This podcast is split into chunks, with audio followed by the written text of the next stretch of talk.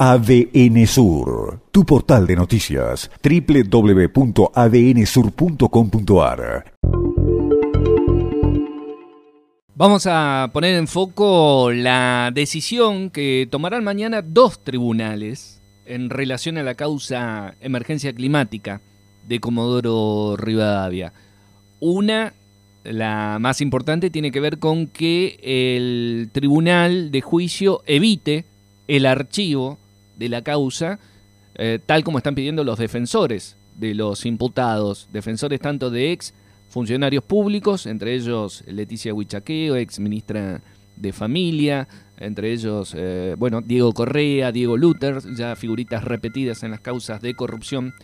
de los últimos años, además de comerciantes de la zona del Valle, que como nos decía hoy el fiscal Omar Rodríguez, entre funcionarios y particulares, se llenaban los bolsillos mientras gente de Comodoro Rivadavia perdía todo lo construido en una vida de trabajo por el agua, por el barro, por lo que estaba ocurriendo en aquella catástrofe eh, natural. Y la otra decisión que se va a conocer mañana tiene que ver con la Cámara de Apelaciones de Trelew, que tiene que resolver también sobre otro beneficio que habían pedido algunos de los, de los imputados, que tenía que ver con la suspensión del juicio, a cambio de hacer algunos aportes económicos, pagar para no ir a juicio. Eso es lo que habían planteado, eh, sobre todo los comerciantes involucrados en esta causa. El Tribunal de Juicio ya había rechazado esa posibilidad, había señalado que tienen que ir a juicio porque el caso involucra a funcionarios públicos en hechos de corrupción y por tanto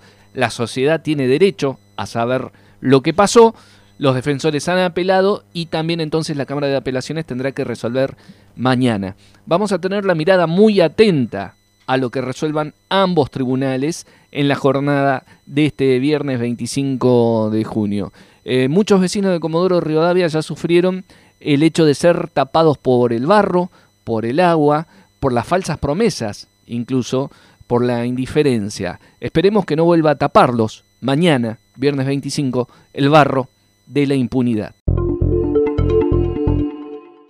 ADN Sur, tu portal de noticias, www.adnsur.com.ar